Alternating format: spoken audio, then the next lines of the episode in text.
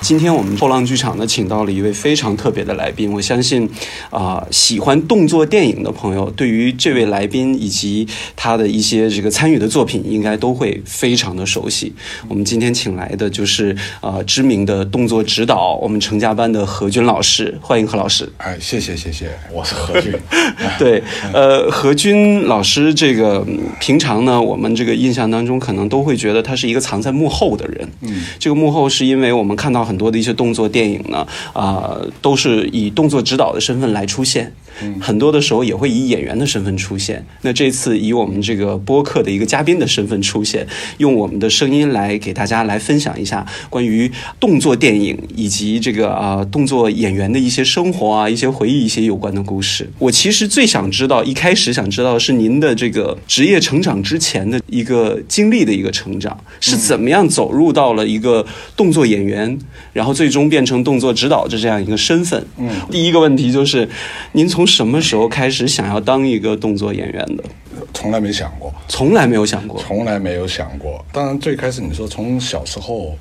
呃，喜欢武术，嗯啊，其实对于电影也不叫喜欢看了，其实那个时候也没多少电影可以看，嗯，就无非你知道，就是学校组织，比如说我们那时候就集看体观影，上甘岭战役啊，那觉得电影很好看，但也就这么过了。对于我来讲，我是从六岁开始就在练武术，当然练武术的契机也是因为看了电影。嗯嗯啊，那个时候我们就说看这个呃少林寺，嗯，对，那个时候是在八十年代初的时候，风靡了整个中国的一部动作电影呃，然后少林寺还有那个时候的霍元甲，电视剧。对，嗯，我记不太清楚了，但是我的妈妈给我说呢，说看着可能男孩子嘛，你看了这样里面有哇这个嗯动作打斗，嗯，说我就学着电视里面的东西就开始有这个动作哈哈，嘿嘿嘿包括现在我的儿子，嗯，我在家里面让他蹲马步，啊，你现在就让他开始，他两岁， 对，当然这个就是让他玩嘛，让他蹲马步。嗯他现在也已经是什么呢？马步没蹲下去，但是那个手上、嘴里就已经在哈哈哈哈哈，就是已经在开始这种动。我觉得这是男孩子的一个天性。对对对，那看完那些之后呢，好了，那我们就这样讲。其实练武术是因为自己觉得将来有这一技之长，我可以嗯像这个电视、电影里面的这种大侠英雄人物，嗯，这个路见不平拔刀相助，嗯，就是你有这样的一个想法，觉得哇，这样就是呃用现代话我们来讲，就叫做哦，感觉好酷，好帅，对不对？那好了，这个时候开始对武术产生的这种兴趣，从这个电视电影嗯，啊，从这里面开始想要萌发了自己想要练武术，习武的这样的一个。没错，那这样就去练武术吧。嗯，当时您练的是哪哪一种拳术？ 啊，我我们练的是这个叫呃竞技比赛，就竞技套路。嗯啊，就是其实现在讲就叫做表演套路。嗯啊，以前因为我们叫竞技套路，是因为你的这个一年的训练，实际上就是为了比赛每一年的那一次比赛，对竞技比赛啊，呃，那里面你当然练的东西就拳啊，呃，器械呀、但这里面嗯呢，跟传统的拳它又有区别。嗯，区别在于，实际上我们其实到现在很久不去这样练武术了，但是因为武术是从小嗯一直伴随着我成长，也因为武术，我习得一项技能，然后能够在离开武术这个专业运动员之后，从事着这个电影的行业，嗯，我还可以继续把我所学的武术的一些知识技能用于现在电影的拍摄。嗯啊，我觉得，所以武术其实带给我特别特别多的东西。就几乎是伴随着一生都是武 术。没错，没错。其实现在你看啊，我们就说现在看到大家在说这个关于这个武术能不能打的这个问题，传统武术啊，嗯，跟这个自由对抗性的这个，但我觉得一位教授的话在讲，嗯，你的应用环境，它会令到你所学的这个技术，它在不同的应用环境，它会产生不不一样是的的效果。对对对，呃，我觉得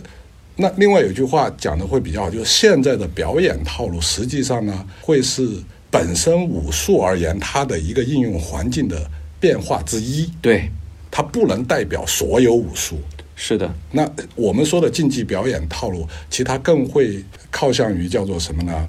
呃，把武术舞蹈化，嗯，就是更加的视觉化的那种，对，视觉化，让它产生美感。把这个功能性渐渐的就削弱了一点嗯对，点。就它的技击功能，它让它削弱它了，但是让它的这种表现展示功能更强大。那它的目的是要干什么？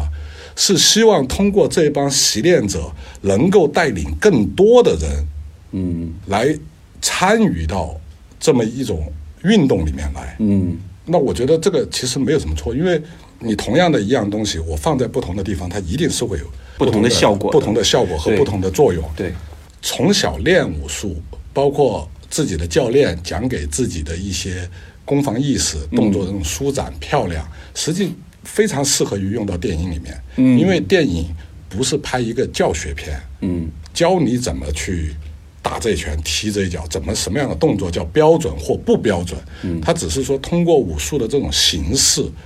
因为我们武术可能大家第一时间想的就是动作技对术。对，对吧？那这个是一个外在表现的东西，嗯，那我们把这个外在的表现东西，通过电影的那种拍摄，你让它更具美感，更具视觉冲击力，你能吸引到大家进去先去欣赏这个影片，嗯，这是非常重要的一个事情，嗯对吧？那我们就说，你的动作的，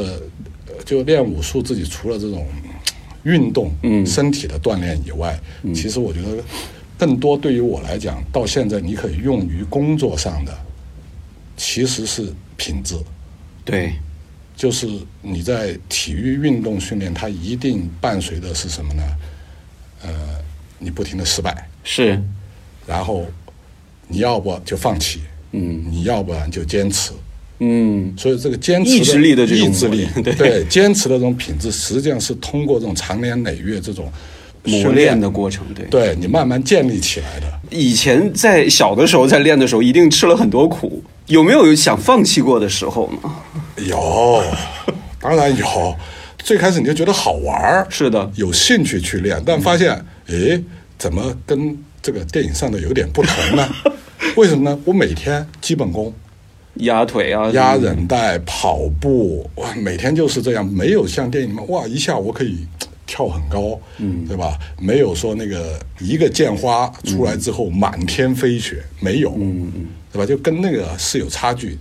当你进入那个地方之后，嗯，你有的不再说是电影里面多就多么夸张的那种表现手法，嗯，而是说这个时候呢，你是一帮人在一起学习了，慢变成慢了一个学习的一个氛围，对而那不是之前的那种视觉享受的氛围。对，之前你就是有兴趣嘛，就觉得哎对呀，好帅，好酷，然后你去。其实真当你进去的时候，每一天重复、重复、重复都是那几个动作。嗯。但是，一群队友在一起的时候，相互之间会有这种竞争，嗯嗯嗯，你会有一种不认输的感觉。嗯今天比如说我们是呃柔韧训练一个日一字马，嗯，你今天下不去这一字马，旁边的人下去了，你会觉得没道理 呀、对吧？没道理，对， 为什么他能压下去，我就压不下去？嗯，那你是不是得自己得要逼着自己使劲？激发了斗志了。对，激发斗志，你要刻苦去练。实际上这是一点，但实际上很多。嗯，从这个一个柔韧训练到你的力量训练，到你的其他的就基本功的这些训练，就是你永远一个我不一定要比你强，但是我一定是你能做得到，我也也能能做做得得到。在这种这么一个条件下面啊，你也就不觉得枯燥啊，对，你就觉得这好像就是每天你应该做的事情，嗯，对吧？然后再加上又有这种比赛，比赛就检验你的成绩的时候了。因为在那个阶段呢，你其实就是在学习，然后通过一些方式方法，我们说比赛实际上以赛促学嘛，对你的比赛无非就是为了第一鼓励，第二就是什么呢？体育运动比赛不就更高、更快、对更强强吗？， 对对对，对你就对不断的要去突破，不断的要去突破。但这个训练的这种过程啊，其实锻炼的更多的小孩子，你想七八岁那个时候，嗯，什么也不懂，嗯，对吧？反正你让我练我就练，然后呢，你练得好，我也要练得跟你一样好。其实，在这个过程里面，锻炼太多太多品质了，包括是的一帮运动员，就是这种学员， 大家在一起啊，一定也会有你欺负我，我欺负你，那你怎么去跟别人能够很好的相处？嗯，就是无形之中就是一个独立成长的这么一个过程。现在啊，这个您做了动作指导这么多年，也见过很多的一些新入行的一些年轻人，在和您之前也刚刚入行的这样的一个过程当中，会有不同的这种品质或本质上的一些变化吗？从事这行的这些年轻人的，其实这样讲，现在的年轻人的技术能力、身体条件比以前我们那个时候强很多。不管说从训练方式方法，嗯，从这个营养，嗯，都比以前强很多。对，能力上来讲，现在的他们的能力很强，但是我觉得缺乏一个什么呢？以前我们出来的时候，人就就不会去想那么多，嗯，我干一件事儿就干好它啊，不会去考虑过多其他的因素。而现在不是，就大家一出来吧，就做一件事儿，然后会想出六件事儿来， 就是就不那么单纯和对对专注了，对对对对就变得这种想法太多了，嗯，啊，又不肯叫做静下心来一步一步走，呃都急于求成的这种心态会比较高。对，一来就觉得，嗯，是你的能力强会带来另外一个问题，就是什么呢？嗯，我觉得这很简单，自大了，可以这么样去理解，就觉得好像我已经天下无敌了，嗯，对吧？我觉得这是一个区别了，因为现在我们这样讲吧，以前我们没有那么多途径能接收到过多外面的信息，嗯，反倒让自己呢就单纯专注一些，对对对而现在其实有很多途径可以了解到很多信息的时候呢，就出现了这种，我觉得一个叫选择困难，嗯，选这个又觉得差点儿，选那个又觉得嗯还行，再选哎选择这个觉得那个更好，你找不到自己一个方向在哪目标儿啊。所以我觉得现在来讲，很多新的人呢是能力很强，嗯，但是就缺了一些静下心来，一步一步的啊，做扎实了再往，就是再去想其他的事儿。对，因为这个诱惑多了 嘛，想的也多了。但是我是觉得，呃，现在能有这样的一颗初心一直来坚持，这个其实也是挺难的一件事儿。所以这也是我特别佩服您的，就是从一开始开始习武，嗯到最后开始进入到电影行业。当您第一次开始进入到电影行业的时候，我我查到的资料说您是十八岁入的这一行。对对对，我出来拍戏是我的师兄带着我出来的，就这样讲，我都不知道拍戏是一怎么样一回事儿。嗯，啊，那个时候，呃，还在队上，那同时呢也在外面做武术教练，偶然回队上去收拾自己的衣服，嗯，被师兄看到了，哎，原来你还在这儿啊？对，要不要出去拍戏？这样问了我一句，拍戏是什么东西？不知道啊，那行吧，嗯，不也不知道也没关系了，出去先看一看，嗯嗯，啊，就这样就出来拍戏了。那那个时候拍大哥的《燕尾服》，那个时候是两千年、两千零一年了。其实那个时候我已经拍了几年的戏了。呃我自己出来的第一部戏是拍的呃袁和平的戏，其实后面好多部戏都是拍袁和平的戏。呃，袁和平就是我们非常非常非常尊重的，那么这个动作导演了。殿堂级的，殿堂级的，对对，所以我其实出来第一部戏是，呃呃，在这个袁和平导演的这个戏里面啊，然后后面拍了三，中间当然也有拍过像陈晓东啊，我们叫的这个徐忠信就大师兄啊，呃，拍了很多指导的戏、啊，嗯、然后去的这个燕尾服就是在加拿大拍这部戏，那么这个指导对，嗯叫李宗志，嗯啊，现在我就说他也是非常炙手可热，拿了很多奖的一个动作指导了。嗯，他带我进的陈家班，进入影视院是我师兄带我进来嗯啊。那么，呃，在八爷的呃这个电影里面学很多东西。嗯，其实我觉得让我觉得为什么讲到现在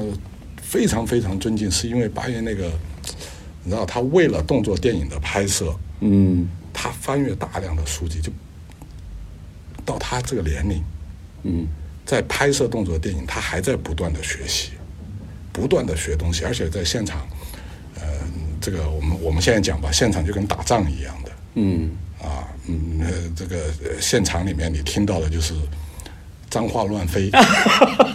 对这个达不到要求要要求标准，嗯，每一个人压力都很大，因为我都说打仗嘛，这个就是只有这么长的时间，你得干掉这么多事儿，拍掉这么多个镜头，嗯，每一个部门之间的那种衔接配合要非常默契，嗯，但是呢，你超过两个人以上，不同的个体，你要非常默契的配合，团队的这个吧，其实非常困难，非常困难。这种压力反之而来的，就是让人会怒火中烧，你知道吧？所以脏话满天飞，那个是司空见惯的事儿。嗯，哎，但是八爷在现场基本上他不很少很少听到，他会着急，嗯，他也会发火，但是你很少听到他有脏话，脏话啊，而且呃，我们就说，加上你看见他这种做事的这种态度啊在现场，因为其实我们跟着他的时候，他的年龄也不小了，是他在现场那种做事态度，你完全看不出来他的年龄，嗯就那是一种激情，嗯，就真的是喜爱电影，喜爱喜非常的喜爱自己的工作，他才可能是这个样子的投入。对而这种东西呢，实际上它会感染旁边的人的。啊，我觉得这个又是变作拍戏跟做练武术一样，中间都想过退出的， 哦，拍戏也有过这种，也一样也想过退出。嗯啊，但是我不知道，我们就老在说这个电影吧，就是你有时候特别恨他。嗯，又又没办法离开他，对，因为你特别喜爱这个职业，嗯那变作就是你在这里面，你觉得好像这才是你所应该享有的人生，就在这里面，你就算苦，呃，现在回头去讲之前的那些苦都不叫苦，嗯，呃，想回头来讲，都会把那种苦变作是一种好像很开心的事情，对对对，苦着嗯这个现在就是笑着回忆嘛， 对对对对，当时做的时候吧，呃呃，我觉得呃是，就是有的时候你遇到一些难关啊，或者各种各样的问题，呃，我也在想这个问题，我自己有一技在身，我不一定非得干这 一行。是的，但是你停一停之后，你发现，哎，不对哦，好像你让我干那个，我也提不上什么兴趣，干这个也提不上什么兴趣。 是不是会有那种成就感，在某一时刻就会激发自己的那种继续的那种动力呢？当一部片子上映，会。 你想，我们出来做替身、做武行，实际上没机会看到我们的脸，是的，是的，但是我们骄傲在于什么呢？别人知不知道，可不是说那么紧要，对是的而我坐在电影院里面，看见这个荧幕里面，就算只做了一个转身，那是我做的。然后，因为替某个演员，嗯，做一个动作出来，哎呦，很潇洒，很帅。对对对，我明白那种感受，对，那个那个感受是，就觉得就是有一个成就感，就好像说你做了这么多事情，那个就好像一个像考回卷，回报一样，一个一个考试的考卷出来，对不对？当然，这个考卷上面有很多人的努力在这里面，对但是是呢，的我是其中参与的一份子，嗯，你就觉得很满足，嗯啊，所以那感觉也挺好，对。您第一次在戏院里就是享受这种满足的时候是嗯哪一部电影？ 第一次啊，有很多啊，一是刚刚开始捞武行做武行，呃，然后做替身，在片子里面看到这一段打是自己打的，跟演员，嗯，替演员在打完这一套动作，看着嗯还不错啊，这是一种比较难忘的时候，呃，另外呢就是当偶尔。你有露脸去表演，看说两到自己的说两句台词的时候，哦， 诶，哎好像还可以，嗯对吧？再有就是，当自己做指导，你去独立的去完成了这个呃一场一个场景，嗯，一部戏的拍摄，这里面的动作的这个呈现出来了，你也会很难忘，嗯啊，那它其实变作好像有个层次变化，刚对开对始对，你就仅仅是基础的，对进阶，对 你前面看见可能你自己在上面打呀、嗯表演的时候，你会觉得哎，嗯，哎呀还不错啊。到后面你再开始找自己的缺点嗯嗯嗯嗯，啊，你包括这个做指导、拍摄每一场戏的时候也是，刚开始你就是嗯嗯，哎，挺好。到最后你再再看的时候呢，你其实不是说在看你之前的，呃，在上面的完成有多好，而是说我在这上面的完成有哪些地方是不好。还可以更好。对，就变得好像是在你在找自己的错误，就不停的在找。那其实这个过程，你又觉得就好像是应了那句话，就是每一部电影都是挺遗憾的嗯，啊，就是你总觉得可以自己能够更好一点。做得再好一点，对。那有没有目前为止哈、嗯这个自己比较满意的一些作品？哎呃，呃，怎么讲？我觉得现在来讲，我我还是会像之前说那句话，就是我觉得好像还有很多戏可以做得更好。这个行业真的是这样，没有说你怎么能觉得好像很满意？嗯，是的，呃，因为你拍完一部戏，呃首先讲拍戏的过程，它就肯定不会达到你百分之百的满意。对，是的，啊，你想设计东西的时候，那叫完美。嗯嗯，但是你去到现场，各种各样的问题出现，你去解决，你得妥协，很多时候，对对对对那就令到它不完美了。对，到片子呈现的时候，它还会出现，也是一个不完美的状态。嗯我不知道，我对于我们来讲，我觉得是一部片子出来，观众会觉得，哎呀，好看，嗯，刺激啊，真的有想法。嗯只要听到这几句话，我们心里面就很满意，很满足。啊嗯嗯嗯，但是就自己专业而言，你看到这个会想一个问题，就是哎呀，这个地方我要在嗯用另外那种方式做，是不是会更好？就是你总在想要把它，呃就是完成的更好，完成的就永远填不完的洞。嗯，那好，我这么问啊，嗯你 NG 次数最多的一场戏是什么样的一个场景？哦，那个我记得很清楚， 拍《宝贝计划》，嗯嗯我呃那个白衣人，嗯，跟大哥打四十七、四十八条，四十八条。四十八条。那那个时候，其实作为这个动作演员哈，他本身这个身体上面就已经承受到了一种极限了。然后四十八条又是一个心理的一个关卡，嗯没错怎么样来克服它？就硬闯嘛。就是很累，嗯，那种环境，夏天香港海边闷热，是的，一个房间里面，哎呀，就是特别的热，我人又脱水，一累了之后，你的做出来的动作也变形。呃，我记得很清楚，那是我，然后大哥，我们两个人打，两个人都是这样讲吧，要不就你的这个动作到位一点，我差一点，要不就是我差一点，你又不到位。好了，当两个人都好的时候，哎，机器拍的又差了一点点。就总是没有特别契合的那个时机。其实如果说，那这一点又说回来，就大哥的戏，我们对于这个每一个镜头，不是说一场戏，是每一个镜头，其实我们的要求都挺高的是的，啊。其实你要说过，他可能不需要打到四十几条，也可以接对受的。对对对。但是我们就说，你也许可以啊，观众也看不出来，你可以把观众就能糊弄过去了。但是我们这帮都是你糊弄不了自己，对，过不了心理的那对一你关。过不了自己这一关，那对不行就差这么一点儿，就是差这么一点儿，差么这么一点儿，我们差的这一点东西，我们是可以做得到的，那就不愿意把它留遗憾是的，是的。啊。好了，那就因为这样，你就不停的来，不停的做，不停的来，不停的做，体力也跟不上了，动作也变形了，到最后你就是哎呀，可能真的不行了。呃，那这种时候我们在讲，我呢，说实话，一拍完就浮在那个边儿上，就在下面等待着志哥说一句 “OK”，就在期待他的这么一句话。结果一来，嗯，非常好。只要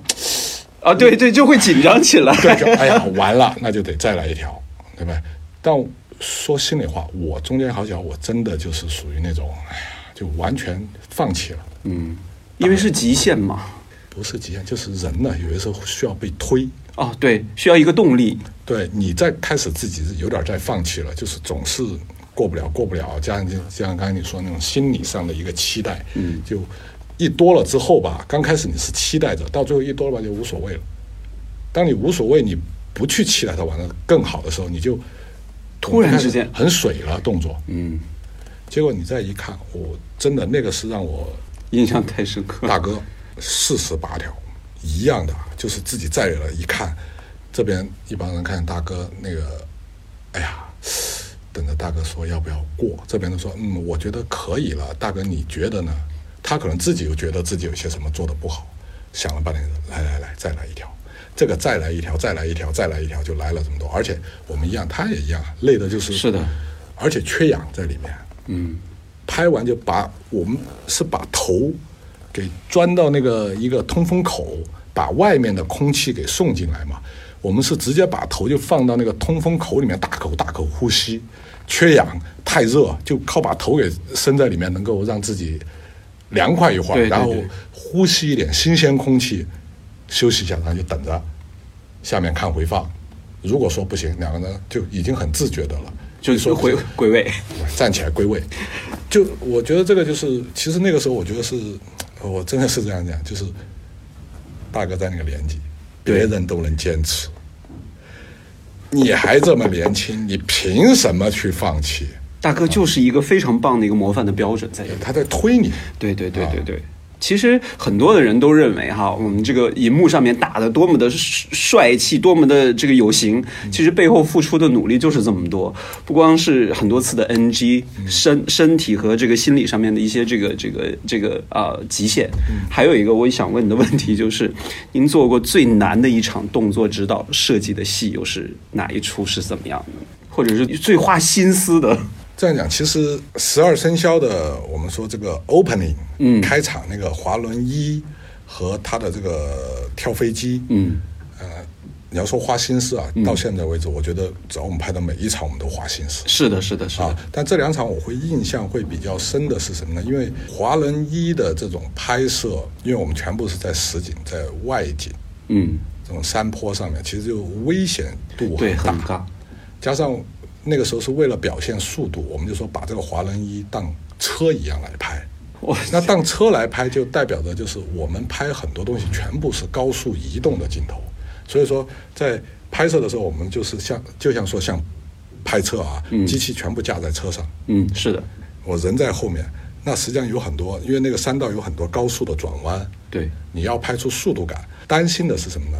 有些时候我们又需要镜头很贴近人，就担心因为这个人的速度起来的时候，前面还有车辆配合，很不安全。这个，对，你就这个时候其实你有很多顾虑在这个里面的。嗯，嗯，那怎么办？你也得拍呀，尽量就是做足这种安全的措施，把可能出现的一些东西尽量去把它给预想到。反正就这样讲吧，每一天第一个又在打仗，抢时间拍摄，然后又在担心很多问题，然后有一些呢就是说怎么样去处理啊，一些用什么技术手段去处理，就是一些可能这种出现的危险因素过大的一些镜头啊或者拍摄，呃，还能有什么办法能够又达到这样的效果，同时又能把这种风险降低？嗯，因为那个戏我们全部在实景拍。所有的不管撞啊，人怎么在车底钻啊，这些全部都是真实拍摄。嗯，这是一个，另外一个我们就说跳飞机的这一段儿，因为这一段呢就是什么呢？因为我们也有要真实的拍摄这个，就从飞机上跳下来。嗯，那那个就是一一组专业的做这种高空跳伞和高空摄影的人去拍，一定要告诉他们要拍什么，要不然他们也不知道要拍什对，么。因为他们毕竟是不是属于那种电影拍摄或者是对特技他表就是演很简单，你告诉他我的画面是什么，然后这个画面里面我要捕捉些什么东西，然后呢，他们去完成这样的东西嘛。那个时候是因为我们在北京拍摄的同时，这个就在新西兰、在澳大利亚就在同时做准备。嗯嗯，啊，那变成这边是每天我是在现场拍完之后呢，专门找了一个动画师啊，我是每天晚上去到他房间两个小时，就收工以后就去他房间，最开始画 storyboard，嗯，画完 storyboard 呢，因为这个它只是单帧画面，我们我们又怕，比如说高空跳伞这边他们不太明白，嗯，所以我们就想把它做成动画，嗯，做动画演示。好了，那就成了每天白天在现场拍，可能其他几场那其他场次的戏，晚上回来呢就开始 storyboard，然后针对嗯高空跳伞的这一幕，对，然后包括这个让这个动画师根据这嗯 storyboard 做出一个。连贯的这个动画的这个对演示的模一个动画板，演示的，对，然后还要把它给剪辑好，哪一段我们是需要，哪一段是不需要的，然后勾出来哪些是需要他们去完成的，哪一些是我们留下还要利用，不管说是在那个风洞拍摄里面去完成啊，就是其实这个过程什么本本身白天你拍你的专注力是很集中在拍摄，会比较累。嗯，晚上回去之后呢，你还得要跳到另外一场去，那第二天你还得继续拍，就是这个交替的过程实际上挺让人挺煎熬的。对，我觉得这个本身也是因为这种细致的磨练，才会让十二生肖的这一些动作场景给大家留下印象深刻，而且还拿了呃好好多的奖。啊，对对对，对，那个戏确实是每一个人都就感觉我们这样讲什么呢？就好像写了一个挂了一个敢死队的这么一个牌子似的，就上去你能看见，不单说是我们这个动作组啊，每一个部门，所以那就是一个非常好的一个就同心协力、啊。嗯各个方面表现出来的，从你不管说摄影也好，呃，美术道具啊、书画服，对呃，然后因为那个戏牵扯又去了很多地方拍，嗯，制片，哇，真的这个是非常庞大的一一个工作，但大家能磨合，就是沟通的也很好，嗯中间当然肯定也有很多这个。为了艺术追求嘛。对，但但是大家会沟通的比较好，而且朝着一个目标跑，对，我跟你说，你的感觉就像打仗，然后攻下了一座城堡那种嘖占地为王，那岂不是就要欢呼和庆祝？啊就是这样的，就是这样的，呃特别喜悦。当一部戏的最后一个镜头嗯杀完青成的时候，啊，呃，这个还有一个，我们在拉脱维亚拍完最后一个镜头，嗯大哥就哭了。嗯，太多感受了。对他不，呃可能还不是说辛苦，其实对拍戏辛苦对于大家来讲理所当然的事儿，嗯而是说这其中的这种五味杂杂陈，对，有这个顺利的，有不顺利的，对对有对支持的，有反对的， 又花了那么多的心血去做，对，一部戏从没舞蹈有没有，嗯，到最后最后的一个镜头完成，呃，我是因为拍完了之后，大哥在解这个威亚嗯威亚服。最后一场是哪一个？杀青的那个？我其实就是拍一个呃拍一个俯冲的镜头，就是人在俯冲的镜头，因为拍戏他不会说顺着拍。对对对对对，拍完之后呢，最后一个镜头拍摄结束，啊，把大哥放下来的时候，给他解威亚服的时候，我们拿了一个，因为中间过程也有啊，大哥的肩上又复发呀、这些，给他一个凳子坐的时候，自己就是哎，真的就是一点嘛，就是默默的，你就就是看到流眼泪了，就是默默的那眼泪就流下来了。啊，其实那个时候我们能感受到他这个就是啊，就是为一个戏投入的这种情感啊，特别心疼他。对，嗯那个那个是， 反正我觉得是感受很深，对，对，因为成龙大哥无论是呃从早期这个六七十年代开始走进电影圈，然后到八九十年代拍了那么多经典的戏，一直到现在都在拍，给大家留下了太多优秀的作品了。这个我还蛮想知道何老师您。在这个进入到成家班之前，对于成龙大哥是有怎么样的一个印象？然后进去之后，应该对于成龙大哥应该会有另另外的一番感受了。对，其实进之前跟每一位的观众，呃，就我们就说，不管是观众也好，我们普通的人也好，练武术的也好，一样的，嗯，他是太遥远的了，嗯就你知道有这么一个人，对，是心中神一样的人物。但是呢，跟你好像没什么 关系对，对对，包括我拍的戏了，我也从来没想过这事儿，嗯，就觉得太远了，就是你真的就没去想过这个事情。嗯见到大哥的第一眼我也还记得，到了加拿大，在多伦多，嗯当天到了之后呢，志哥就说你今天刚到啊，就带你去给大哥打声招呼，嗯，特别平淡，嗯没有说什么特别欣喜若狂的那种。反正我就记得是一敲完门一打开，大哥就站在门口，然后志哥就给大哥介绍这何军谁谁谁谁，大哥嗯看了我我能看他眼睛就是这样看我一眼，嗯嗯，好早点休息吧，就这么简单。就这么简单，嗯，没有紧张啊，这样讲，因为之前也已经拍很多戏了，嗯所以说我不是一个就我们讲所所讲的那种追星的这种人，是的而且是的去你是一个工作的态工作的状度，一个状态去，所以说就要嗯好行了，这一去到现场一开工，哦，你就能看到了，那就不一样了。嗯就在现场他的那个一样的，我就说他们这一代的人，那一批出来的人，我觉得他们好多的共同的一个特质就是什么，在现场的那种激情对，一模一样，就是你能感觉到他们在那个拍摄现场，就真的是那句话，就像鱼在水里面任他们游，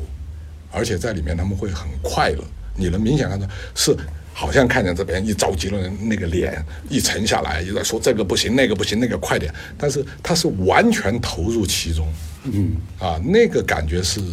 就共同的。其实你拍了一段时间，你都还有点恍恍惚惚的，就是你只能说，嗯，好吧，这个就是跟之前拍一样，他是演员，嗯，我就按正常自己该做什么做什么呗，嗯，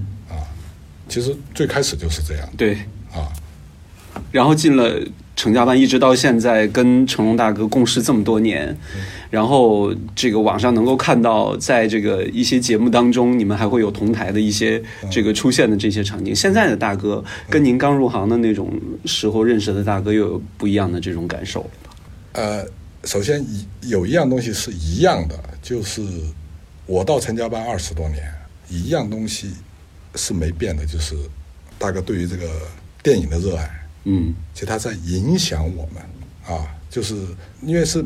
一出去拍戏，我们是吃在一起，住在一起，工作在一起，基本上就二十四小时。嗯，他的这个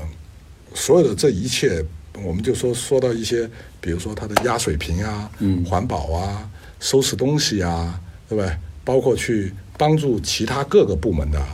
这个是他每一天都在做的事情，所以其实是影响我们很大。我我还是那句话，就好像说，我觉得就好像说练武术，我们说回来，嗯，一样的。其实武术的那种技术训练，它对我有没有用？有用，但是最有用的是品质上的锻炼。嗯，电影来讲也是，我们在拍摄的时候，你比如说学会一些什么新的技术，或者学会怎么样去拍，嗯，它有没有用？它对我的工作肯定有用，是的，对吧？但是最有用的还是他每天他自己都在做的，就是全身心的去投入电影这个事情。嗯，就是特别的专注于这个事情，然后他对于他拍电影的这种态度，这个东西其实对我们的影响特别大，因为我们说拍摄手法或者说是在设计动作，呃，它会因人而异，就是我们这样讲，就你包括我们陈家班这么多人，嗯有的呢喜欢拍这种呃，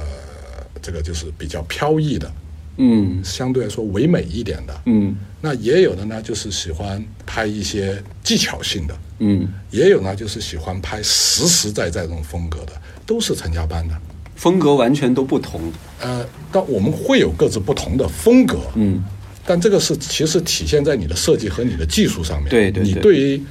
你所拍的东西一些认知，那这些认知呢，来自于你自己的生活，嗯，和你对于这种戏或者这种类型的戏，你该用什么样的方法去做，嗯，啊，但这个只是在一个技术表现的层面，对，你得靠内驱，嗯，这个内驱动力就在于什么呢？就是你是不是很专注的在去做这个事儿？你对于你要做的这个事儿是是以一种什么样的态度去对做这个事儿？态度是最重要的。对，嗯所以说你有了这些东西之后，你才能说你的这个会影响你的外在，就影响你的这个技术的发挥，嗯或者会去影响到你的设计的一些东西，嗯，因为你真的很专注的时候，你你在想我一定要想把它做到最好的时候，你可能就会出现什么呢？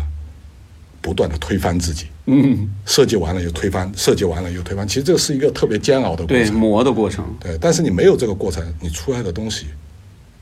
它就叫我们就叫什么呢？行活。啊，我明白，我明白了。 我都可以这样拍啊。对对对反正对就是套路化的这我们就种一三五二四六，对不 对？啊，五五位那么 top shot，对，就这样就拍了对，啊。但是你真的在认认真真的去做，就算我还是拍同样的这个镜头，那我动作上面能不能有什么变化？或者我动作是这样，那我的角度能不能有一些变化？那为什么要这样变化？你自己得要能够自己建立起来一个理由吧，嗯嗯嗯，对吧？但你要建立这个理由，你就是得要不断的去论证，其实就是你在跟自己较劲。对，跟自己较劲儿。你再设计完了推翻，设计完了推翻，到最后你再设计完，你都推不翻你自己了，那行呗，那就用这个，对吧？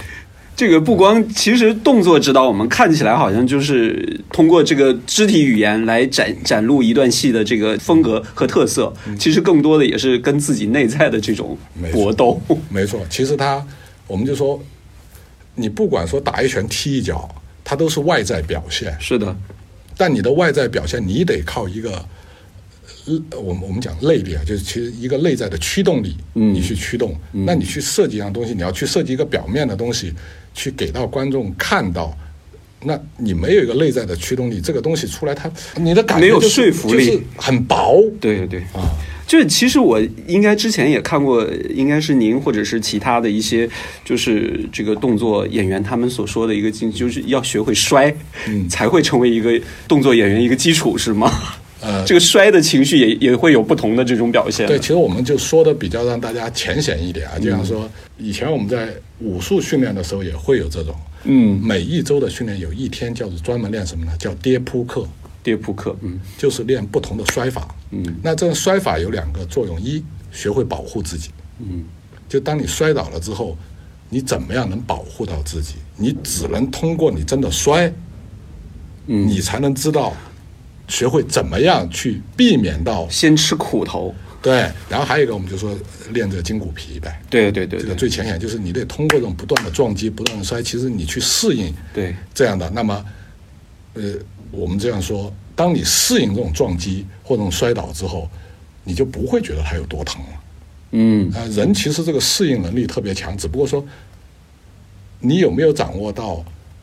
技巧对的方法，对去进行这样的摔，而不是说，哎，没事儿我就拿把刀自己使劲砍自己，肯定砍死了，对不对？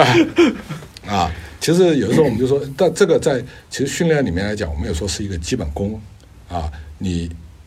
练这些的目的，其实更多的是你掌握到这种动作技术，其实它一定是可以应用的。对，另外一个就是你掌握到这些，你长年累月的练，你形成一个叫做我们说的这个叫肌肉记忆对，啊。你有了这个的时候，你会真的有出现这个突发的时候情，景的时候，你不会去想，对你会自然而然就会出现对这本能的种反应了那这种反应做出来以后，其实就是在进行一个自我保护。对对对对对，啊，所以其实它是有用的，只不过说呢，这样说的，现在大家一来就是，要不然一一来就是我要高难度的，不但你连最基础的东西你都做不到，嗯高难度给你了，你也做不出来，或者做出来如果有问题，受伤的是自己嗯。啊。这个我我应该我能猜出来，这是某位演员的 这个这个这个我们就不去聊了。我很想知道一个，就是那个何老师，这个您拍过的这些戏当中啊，您亲身上阵的最危险的是哪一个？哦比较深刻的那一个。那个警察故事这其实挺多的，爆破的这种场面都很危险。是的，是的，其实动作场面其实都会有一些这个危险的系数嘛。对对对，那个时候我们就说一拍爆破，一听汽油弹二字，嗯，头发都立起来了。哎，我好像之前是看到这个，之前有采访成家班您的那个一起的小伙伴儿，嗯就是说有汽油弹就在，好像是在拍哪部汽油弹在耳朵边儿飞过去。啊，太多了，只要汽油弹这些就是，所以当然这个除了自己，就我还是说各个工种的配合，对稍有差池，它可能就会出现一些事故，所以这是为什么说需要专业的人，需要专业的人。其实这个我们要说汽油弹，我们就说了，你的这个量的大与少，嗯，包括今天你拍摄的地方，它的风向是如何，对，对，呃包括它是在什么样的一个环境，你若是在一个密闭的空间和在一个开阔的空间，它所产生的危险度都是不一样的嗯，啊。首先，这个我觉得就是要通过多方，你不能说完全指望这么我们说这个烟火爆破，嗯，我的工作我就是进行这个爆破的，嗯，对吧？当然，他有也有责任和义务去进行提醒演员或者工作人员这个范围内，嗯，它的危险程度有多大。嗯，那最后去定夺的一定就是呃，这个表演者或者导演或者指导要不要去冒这个险，嗯，或者是这个这个危险，根据这个这个危险程度，你去思考用什么样的方式去解决。除了这些以外，你包括演员自己，如果能够，当然你说啊，那不行啊，这个我也不懂这个呀。嗯，那既然你做的这一行，你都说你不懂这个，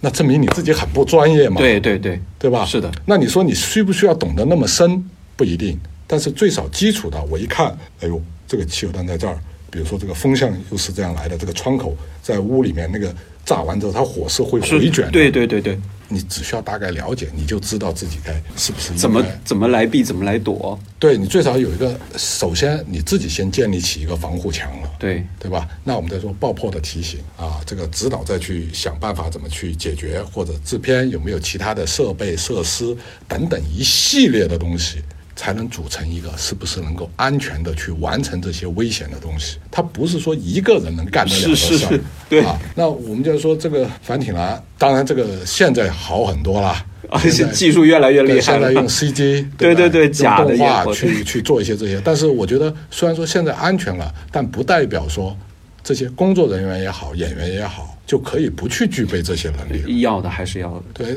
你再小的火，它都是火；再小的火，它都可能引发一些大事情，对吧？嗯这只是一个爆破。我自己就是《新警察故事》，嗯，哇，二十七楼，替演员这样滑滑那个外面的玻璃幕墙，不是玻璃幕墙，一个立的那个墙，我们在海港政府就是，呃，一边是我我有印象那个谢镜霆头锋特别谢霆锋下，大哥跟着下，然后呢，我是替另外一个演员在另外一边，就穿着那个旱冰鞋，嗯立面的墙往下滑。那个海港城就海边，我知道那个地方， 我一坐出去，而且那天风还很大哦，因为先把这个大哥霆锋的他们都给拍完了，嗯，然后呢再拍我这边，那个时候比较靠下午的时间了，嗯风特别大，我是一坐在那外面，天哪！ 你知道，你就看下去那个人跟马，小蚂蚁，对对对对对，但好在一点是什么呢？它的另外一边是海，嗯，当然我们下面就水泥地啊，那边是海，但你最少心里会有一些， 哎，就觉得好像嗯也还好吧，也不是那么高，对不对？但当你这个准备的时候，你你想那那个墙上立面你还穿一双单排的旱冰鞋，威亚挂着，你人虽然是有威亚挂着啊，但你出去你是整个垂脸直的朝下的、对垂直的九十度的这么一个距离。最害怕的是什么呢？你一出去的时候，你人就在开始晃了。是被风吹的嘛？ 对你之前我就完全没料想到那个风会这么强劲，你出去那个那个单排旱冰鞋，你就感觉控制不住这个旱冰鞋，你人就在荡，哎呀，脑袋里面就开始想一堆问题了。要放下去，我一说，因为它是一个 L 墙角，嗯，你就会想，人在快速下下放下坠的时间，若风一吹，我整个人这样一劲，对对撞墙。那个高速运动当中的这样撞一下墙，那个蹭过去和一个你在静止状态这样去撞墙是完全不同的两回事儿来的。对对对哎呀，那个时候就是啊，那你人出都出去了，就是一想到这个，哎呀，就赶紧想其他的，要不就把眼睛看看那个海，对吧？让自己别去想太多。对对对啊，然后其实你真正一开始做的时候，上面威亚，因为这就是说对于自己同伴的信任，是，就是我不会担心，就是哎，比如说威亚他们没拉住啊这些，因为你完全信任他们的。是的，反正在外面啊，蹦威亚一动，我感觉人在下坠了，什么想法也没了，你就是很自然的哦，下巴一条、两条、三条，第四条，换了一个设置方法赶死，那就换了一个角度再拍一次，对，结果那个就是因为出一个沿儿的时候出了一些小失误，嗯，嘣，我一撞，哎呀，一下来一看自己的脚，反正就是那个骨头就在外面，但但那个时候你一点痛感都没有。这个我能理解，但是再回头看这个其实挺太可怕了，这个，不是，首先你不痛，嗯嗯嗯，太快发生，只不过你觉得自己回头抬头下去一看，哎呦，就你会觉得有点恶心，是吧？就是那种，你看那皮开肉绽了那个，对，但因为因为因为这个这个胫骨这个位置，它也没有什么过多的肉啊，它没对对对也没什么太多血，就这边刮出来，刮开了，对，然后你就是看看，哎呀，其实你说没痛的感觉啊，但你会很自然的，别人一拉凳子，你要哎呦扶着我，就感觉自己哎这个对对对腿撑不对对住，实际上他撑得住的，就这个心理啊，它只是肉开了，对对，呃，那个我觉得也是，呃，反正挺刺激的啊。动作演员，嗯就包括这个特技演员一样，其实真的是在拼命在嗯做，来把一个荧幕上面的这个场景来展现给大家。嗯那你做这些，家人肯定会提心吊胆吧？我们又这样讲回来一句话，就是每一个父母，我觉得他们都不希望自己的小孩出去做这些危险的事情，是的，对不对？但对于我来讲，这是我愿意做的事情，就跟当年我选择练武术一样，嗯，对吧？你要想身上一点伤、一点痛都没有，你别去练武术，你别去做运动。我们再说一句话，你人走在马路上，你都会摔一跤，都会把自己给摔伤了， 对，对吧？对但反倒是什么呢？因为你说武术训练每天我们在摔，嗯，每天在拿着刀枪剑棍在练，按常理来讲，其实受伤的次数会更容易受伤，比对普通对人对，刮到、蹭到、摔嗯对，但到，反过来，因为我们做的这些东西，你会相对应的，因为它可能出现这样的问题，其实早就相对应的，你有一个怎么样去防护。嗯，其实我觉得是他肯定的，这个遇到危险的频率可能会比很多普通人要高。嗯，但是呢，相对应的，就是因为它是具有这样的特征，反倒是大家对于危险的这种预判，嗯，呃，和一个解决方案会做得更细。嗯，啊，所以它有危险，但是呢，它不会说像可能就是讲的那么邪乎吧，我觉得。啊，而且更何况现在来讲，其实不管说器材设备这种科技的这种支持协助，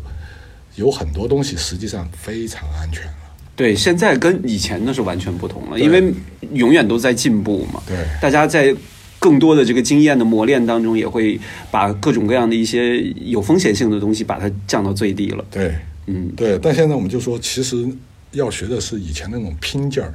有些时候对大家受伤是受伤在什么呢？就是我不一定有十足把握，但是我一定要去完成它。嗯，这个时候其实靠的是一股劲儿。对就是对。哎呀，我明明知道这个可能，就像我们说，有些撞玻璃的，你知道，可能撞了那些玻璃，它可能身上就会有些刮伤。对对但是这种损伤是我们自己能够去承担得起的。对对对，对吧？那我我就还是那句话，你剪手指甲都会把自己手给剪了呢， 是吧？对对对，啊，但你只要其实相对应的，首先你是让自己准备好了，对然后呢又有这个现在这么好的这些装技术备条件设施，对吧？再有这些好的这种技术，不能说是叫做呃好安全，这个不 不是这样讲，但是呢这样说它的这种所谓的危险系数会降低很多。嗯，那其实刚才您有说过，这个呃一个好的心理素质和一个信念，其实是做这行特别重要的。您觉得现在对于这个有心想要从事这样一些行业的一些朋友，嗯一些年轻人，他们就是还需要具备哪些最嗯基本的这些素质？呃，我觉得我们讲技能，你首先得要具备。对，啊，呃，刚才这样我们就说聊天的时候，现在你说影视行业讲究的是一专多能，嗯嗯嗯，啊，你不是说单一的某一项东西，其实尽量的，呃，多去学习东西对，啊，这种这种各种技能，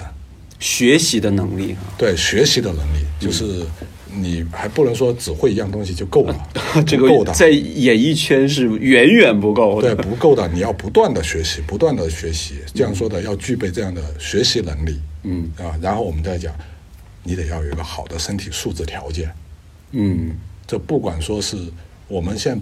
不是说只是说呃这个动作演员啊，你动作演员你没好的身体素质条件对对你就对别做，因为特别熬一呃，这个熬熬自己嘛。对，片场里面其实都是大负荷的这种工作，嗯，呃，你这个要有一个好的这种这种这种身体的条件身体条件，心理的条件，对，呃，然后吃苦，嗯，勤快，这些你是一定得要具备这个，别想着拍戏来了就是，嗯，每天想的就是那个星光璀璨，更多的时候是需要你在这个里面这样受到磨练，嗯你的一个磨砺，在这个里面你是要不断的吃亏，嗯，挨骂，其实你能不能把它转转化成为你的一个学习知识的一个一个一个点？因为你不去到这种地方，你感受不到，对，对不对？你呃，我就说现在还在想着就是啊，我学会了开瓶子，然后我就一定能怎么怎么样？不是的，嗯，因为去到一个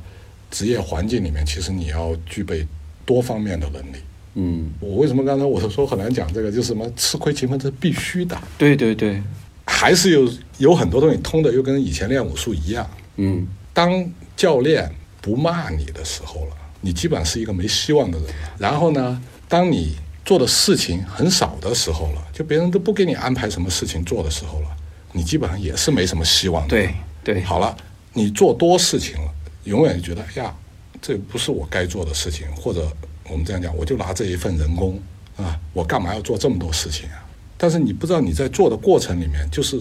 其实你就在不停的是在学习东西。嗯，你做的越多，你知道的越多。对，是的，啊，那对行业我们都说我们要一专多能嘛，对吧？你只有懂得越多，了解的越多的时候，你你的能力才会更加的丰富对对对，啊。嗯，所以我们就说这个吃亏是福是一个，首先不要让你去干，要别人要给你机会让你去干这样的事儿啊。嗯对对对，这个才是才是最关键的。对